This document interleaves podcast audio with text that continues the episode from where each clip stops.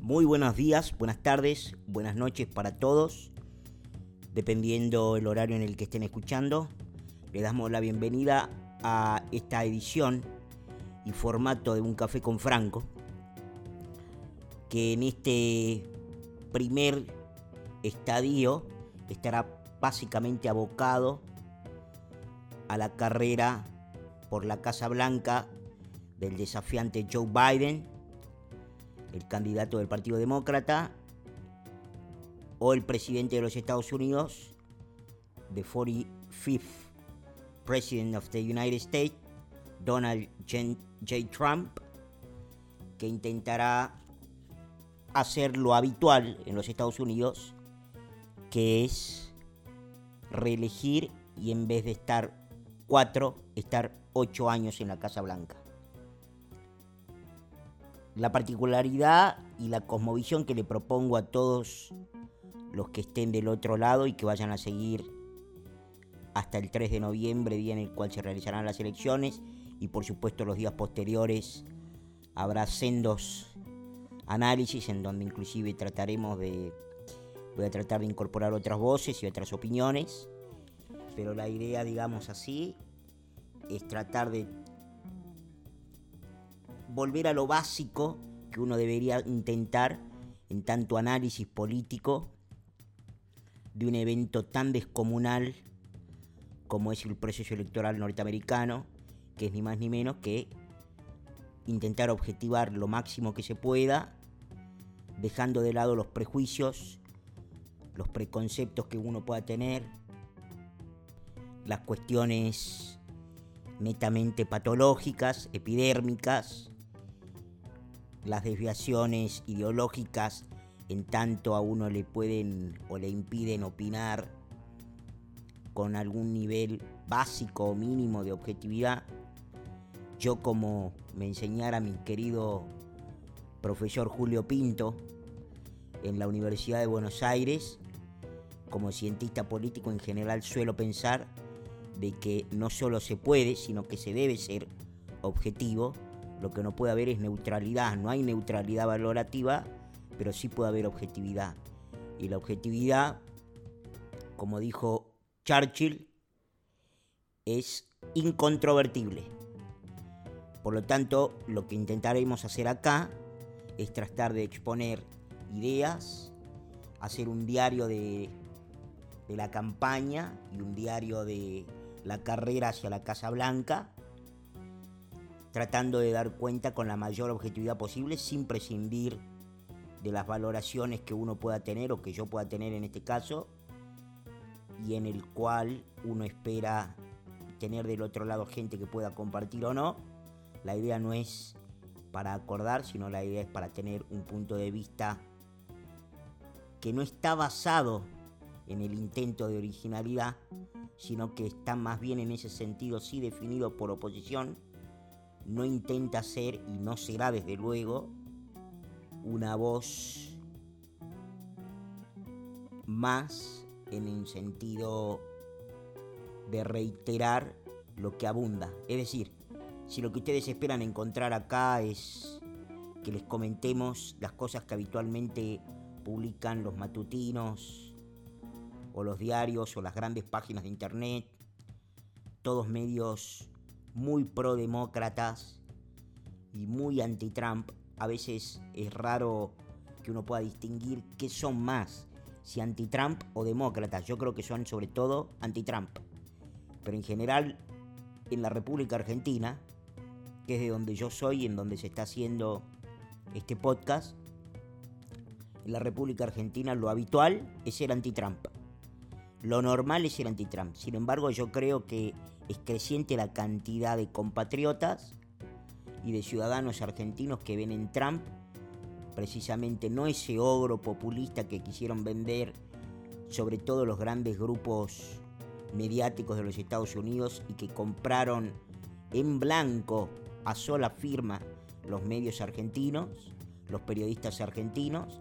Habitualmente escuchamos referencias incluso de los periodistas más calificados del país en relación a Trump como una persona que básicamente no podría o no sabría o no tiene idea de cómo elaborar ideas básicas, pasando por alto de que el hombre, contra todos y contra todo pronóstico, y contra una gran cantidad de medios, a veces para simplificar hemos dicho que son 600 medios en los Estados Unidos, pero una gran cantidad de medios, el 99% de los medios en los Estados Unidos son anti-Trump y son los que producen la mayor cantidad de información de la cual se alimentan lamentablemente los periodistas argentinos. La mayoría de los periodistas argentinos lee traducciones malas de notas pésimas de una prensa corrupta, crecientemente corrupta en los Estados Unidos, que tiene un odio patológico a Trump que no puede y no ha podido en estos casi ya cuatro años superar, que han errado de cabo a rabo en el pronóstico, que pronosticaron una derrota durísima del presidente, una victoria contundente de Hillary Clinton, y el presidente le sacó casi 80 votos electorales en la carrera de 2016 a la Casa Blanca y que es incuestionablemente un presidente muy exitoso, muy inteligente, muy astuto, con un criterio y con una visión que la mayoría de sus detractores pensaban no tenían. Me refiero en dos o tres cosas fundamentales que son las que un presidente debe tener, que son una como sobre todo un presidente de un país potencia o la principal potencia militar y económica del planeta, como es el caso de los Estados Unidos, el presidente tiene una cosmovisión muy clara en materia de política internacional, tiene una cosmovisión muy clara en materia de la defensa de la Constitución de los Estados Unidos y una vuelta a los padres fundadores, y tiene una cosmovisión muy clara e innovadora, me animo a decir, en materia económica. La presidencia de Trump introdujo con un éxito notable e inesperado una nueva forma de liberalismo económico, que él lo llamó habitualmente en la campaña y él se decía que él estaba a favor del free market y que él estaba a favor del free trade, pero que quería hacer smart trade, que era una, digamos, un comercio inteligente. ¿Por qué dijo eso básicamente? Y esa es la piedra fundamental para entender por qué Trump ganó en el 2016 y por qué, a mi juicio, está muy encaminado para reelegir y retener cuatro años más la Casa Blanca. Porque el presidente advirtió que independientemente de los cambios tecnológicos, que los cambios que ha producido en los modelos de producción por las mutaciones y el avance de la economía y del modelo de producción capitalista, que había un enorme déficit de la balanza comercial de los Estados Unidos con dos países muy importantes para Estados Unidos, China y México. En tercer lugar, Canadá, y yo diría obviamente en términos también relativos, ahí compitiendo la Unión Europea. ¿Qué es lo que hizo Trump? Implantó o instauró un modelo económico que no prescinde de la libertad de mercado. En Estados Unidos no hay proteccionismo no hay mercaderías que dejen de entrar, las góndolas de los supermercados o de cualquier store no ha sufrido la ausencia de ningún producto durante los cuatro años de la administración Trump. Más bien por el contrario, lo que hay es una mirada distinta en relación a un resorte que tiene el Estado, que es la posibilidad primero de bajarle impuestos a la producción local y en segundo lugar de ponerle tarifas a la producción extranjera y en tercer lugar de desregular la economía local flexibilizando y dinamizando la economía, es decir, una mirada muy en términos norteamericanos del término anglosajona, eh, una mirada muy conservadora de la economía, liberal, diríamos, en Latinoamérica o en Sudamérica, más puntualmente en la República Argentina, pero con una mirada bastante, en ese sentido sí, proteccionista, que es decir, America First quiere decir ni más ni menos tratamos primero de producir nosotros y de comprarnos a nosotros. Le decimos a la gente no puede comprar chino, no puede comprar autos japoneses que están inundados los Estados Unidos, solo por decir un ejemplo, por supuesto que no. ¿El iPhone se dejó de fabricar en China? Por supuesto que no. Todo se sigue fabricando, todo lo que se fabricaba antes se sigue fabricando en China, todo lo que se fabricaba antes en México se sigue fabricando en México. Lo que hay es un crecimiento de la industria de los Estados Unidos. Esa fue la idea de Trump y Trump lo consiguió. Eso que Obama decía no lo puede conseguir nadie, no lo va a conseguir nadie, y se burlaba en un town hall en donde decía, ¿qué tiene? Las manos mágicas. Decía el presidente Trump, ¿qué tiene? Las manos mágicas. ¿Cómo es que él va a traer el trabajo que se han perdido los Estados Unidos? Si ese trabajo ya no existe, ese trabajo no va a volver nunca. No va a volver nunca, decía el presidente Obama. El presidente Trump probó con mucha contundencia que lo que él decía en la campaña, que era cómo iba a traer, porque él no decía voy a volver a traer trabajo que se ha ido y voy a mejorar nuestra balanza comercial con China y con México y con la Unión Europea y con Canadá sin explicar qué iba a hacer. Obviamente que en una campaña electoral no hay lugares para los detalles, tampoco los hay ahora. Pero lo que el presidente más o menos explicaba y lo explicó con muchísima habilidad comunicativa, porque consiguió que lo entienda todo el mundo, y no porque el votante, cayendo otra vez en el estereotipo de los blancos, de la Universidad de Itela de la República Argentina, de la Universidad de Buenos Aires, o los del Nacional Buenos Aires, por decir algunos estereotipos también argentinos para contrapesar un poco, sean, digamos así, brutos no es que son brutos, sino que son, en todo caso, poco interesados en relación a la política y a la economía en respecto a lo que está altamente politizada una porción importante de la clase media de la Argentina.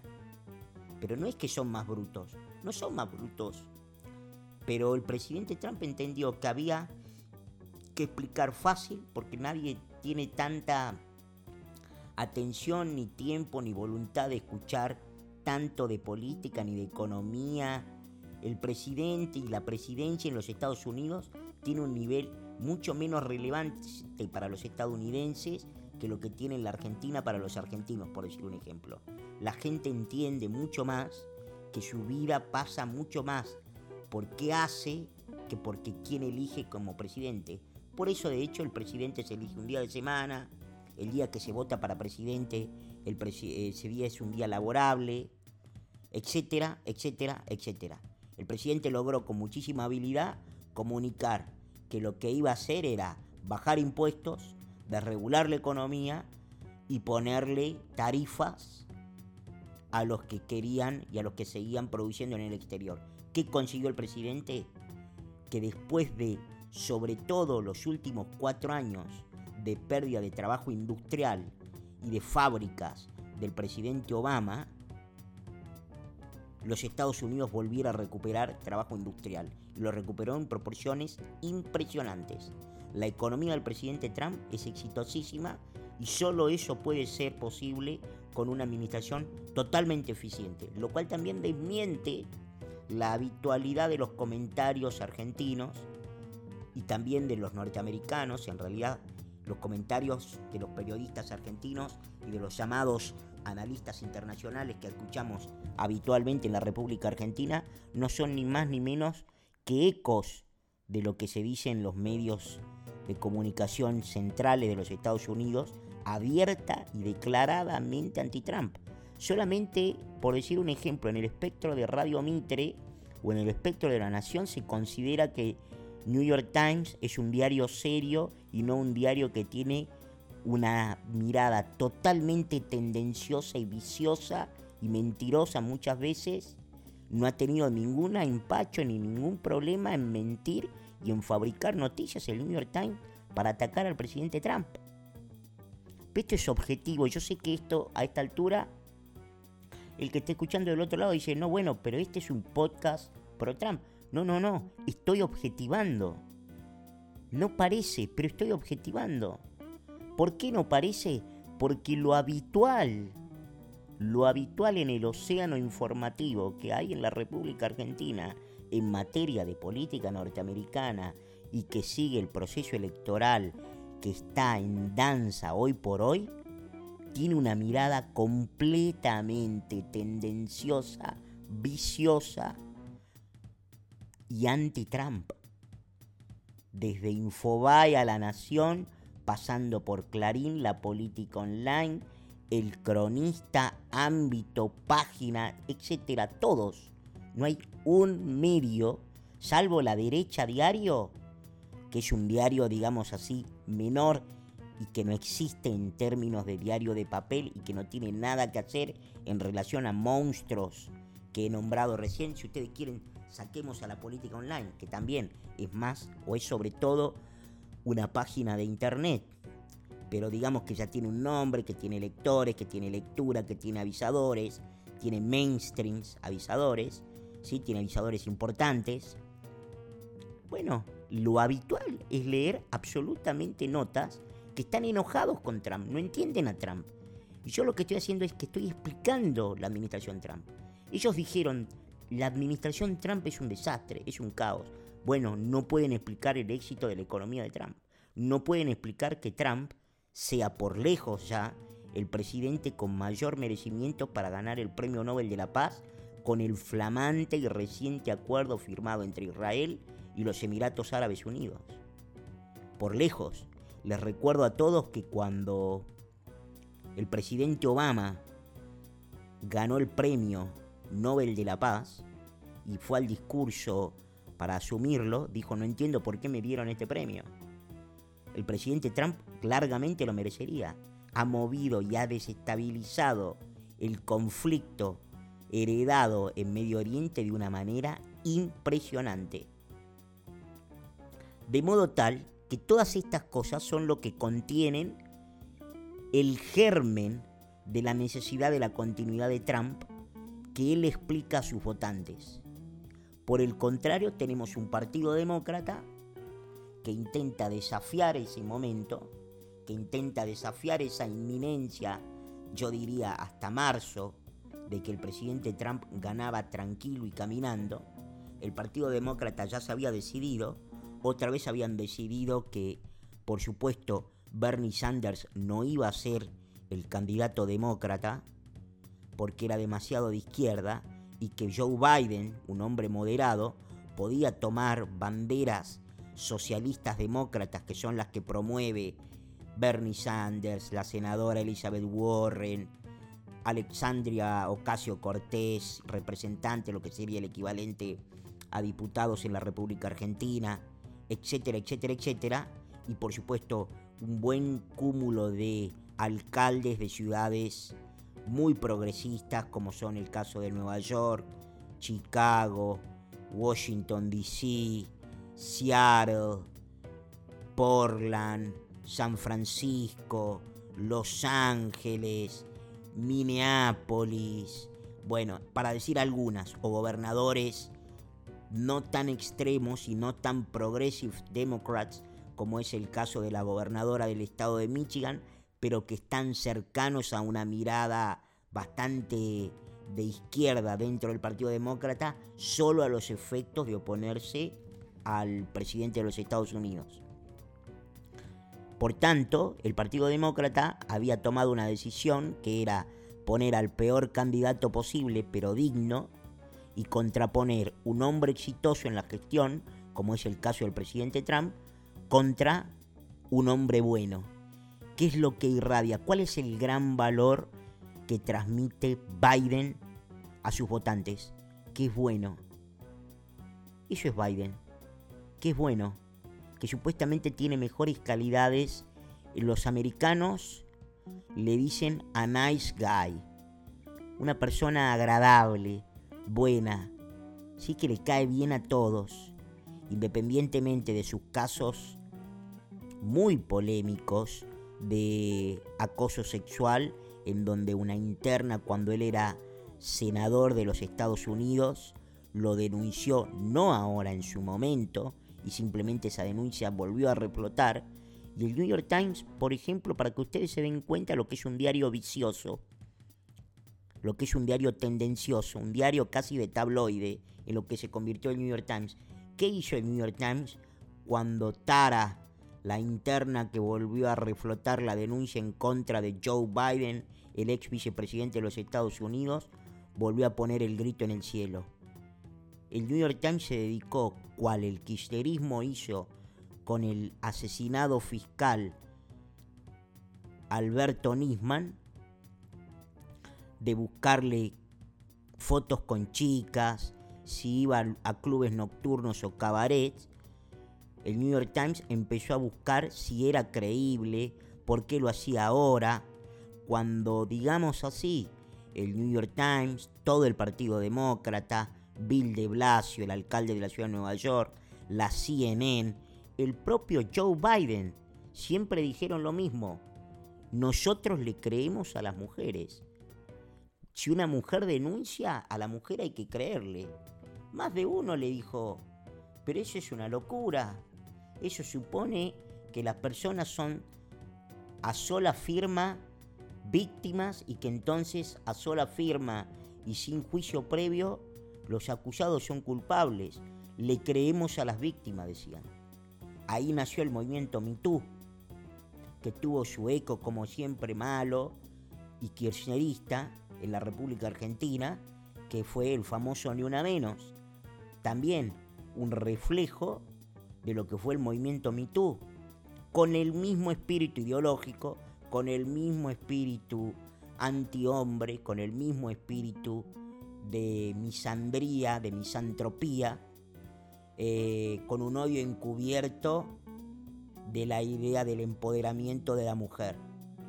En eso estaba el New York Times, en eso estaba la CNN, en eso estaba Joe Biden, en eso estaba su compañera de fórmula, no hace años, hace pocos meses, Kamala Harris, cuando todavía era competidor del candidato ahora por el Partido Demócrata, Joe Biden, Kamala Harris, dijo que le creía a la víctima, dijo que le creía a la denunciante. La denunciante es la denunciante de Joe Biden, que contó cosas muy gráficas. No es que dijo, me, acosó, dijo, dio detalles me animo a decir detalles escabrosos, como que por ejemplo le introdujo un dedo. Entonces yo lo que quiero decir es que independientemente de eso, el mayor triunfo del Partido Demócrata y el mayor triunfo de, de la empresa Biden candidato, Biden for President, es ni más ni menos que la construcción de un hombre bonachón, ¿sí? Es un hombre bonachón, campechano, que aparentemente a priori es un hombre a favor de las comunidades minoritarias o de los sectores minoritarios de la población. Aparentemente es un hombre pro afroamericano, independientemente de que su récord diga lo contrario. Aparentemente es un hombre eh, a favor de los, de los sectores oprimidos y postergados. Y el Partido Demócrata se ha visto envuelto en la semana pasada cuando terminó su, eh, su convención demócrata nacional virtual por primera vez en la historia, en una contradicción que hasta el día de hoy no ha podido resolver, que es Estados Unidos es un país que da pena, que está hundido en la oscuridad, que tiene como dijo en su momento la candidata por el Partido Demócrata Hillary Clinton, votantes deplorables, son un montón de deplorables, tiene lo que se llama white supremacy, que es un mito, tiene racismo, tiene un gen de exclusión, tiene la xenofobia adentro, o es un país que se parece al discurso de cierre de la convención que enunció Joe Biden. Un país bueno, con buena gente. capaz de construir y de volver a ser mejores. Esa contradicción es un principal, es el principal, me animo a decir, problema que tiene en términos de discurso de campaña la actual administración. Porque, ¿qué es lo que sucede? El Partido Demócrata para ganarle a Trump necesita mostrar que Trump es malo. Pero resulta que Trump tiene millones de votos. Tiene millones de fanáticos. Millones. Millones. Y los fanáticos de Trump, los votantes de Trump, el otro día estaba viendo una encuesta que era muy interesante. En la encuesta se mostraba durante de cuatro encuestadoras que había pasado con el voto republicano. En las cuatro encuestadoras lo que se ve como síntoma incontrovertible otra vez es que Trump ha crecido y ha consolidado el núcleo del votante republicano. Es decir, en la elección de 2016 Trump tenía un enorme rechazo incluso entre los republicanos. El establishment republicano, con el discurso de Trump, Drain the Swamp, digamos así, limpiar el pantano, y eso tiene que ver, y un día lo contaremos más en detalle, con que la ciudad de Washington está construida básicamente sobre un pantano, por eso es tan húmeda, pero digamos así, Drain the Swamp que es el pantano, que en realidad también es una metáfora de lo que es la política de Washington y el establishment y los lobistas, bueno, generaba mucho rechazo y mucha aversión por parte de los republicanos. Hoy, más del 95% de los republicanos dicen queremos a Trump. Queremos cuatro años más de Donald Trump. Y voy a decir otra cosa más. El Partido Republicano también conocido como GOP, GOP, por, el, por la sigla que significa Grand Old Party, que es como era también conocido históricamente el Partido Republicano, lo sigue siendo hoy, es un partido modernizado, novedoso, elástico, flexible y listo para el siglo XXI, como todavía no lo es el Partido Demócrata. ¿Cuál es la mejor prueba y la evidencia de eso? Bueno, ustedes la tienen en el, candidato que ha elegido el establishment demócrata para que encabece el ticket para la presidencia.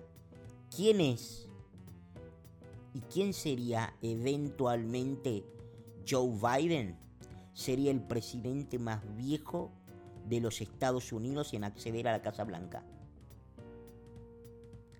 ¿Quién sería Kamala Harris? Una persona nacida de las catacumbas de la corrupción californiana que accedió por primera vez a cargos políticos vinculados con el exalcalde de la ciudad de San Francisco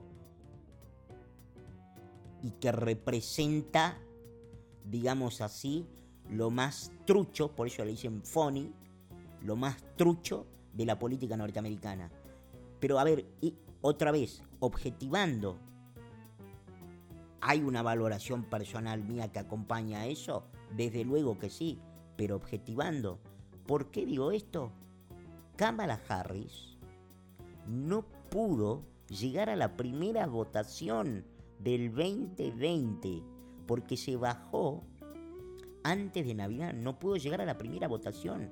Medía menos del 3% entre los californianos su performance entre votantes de color era pobrísima en todos los estados de Estados Unidos.